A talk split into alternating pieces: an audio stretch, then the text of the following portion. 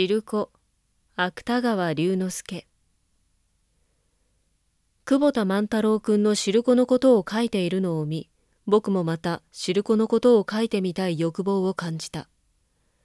震災以来の東京は梅園や松村以外には汁子屋らしい汁子屋は後を絶ってしまった。その代わりにどこもカフェだらけである。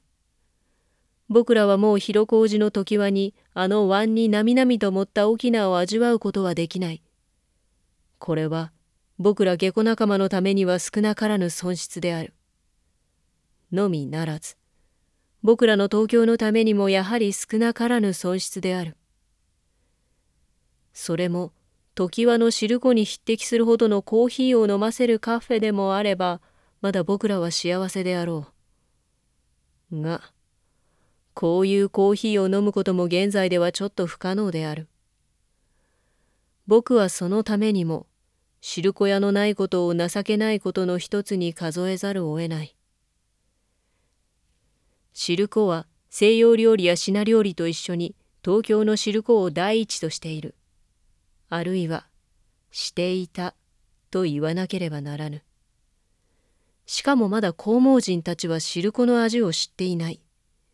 もし一度知ったとすれば、知る子もまたあるいは麻雀のように世界を風靡しないとも限らないのである。帝国ホテルや西洋圏のマネージャー諸君は何かの機会に黄毛人たちにも一案の汁粉を勧めてみるがよい。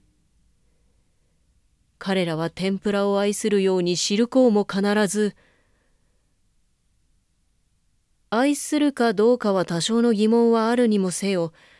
とにかく一応は進めてみる価値のあることだけは確かであろう。僕は今もペンを持ったまま、はるかにニューヨークのあるクラブに黄毛人の男女が七八人、一晩の汁粉をすすりながら、チャーリー・チャップリンの離婚問題か何かを話している光景を想像している。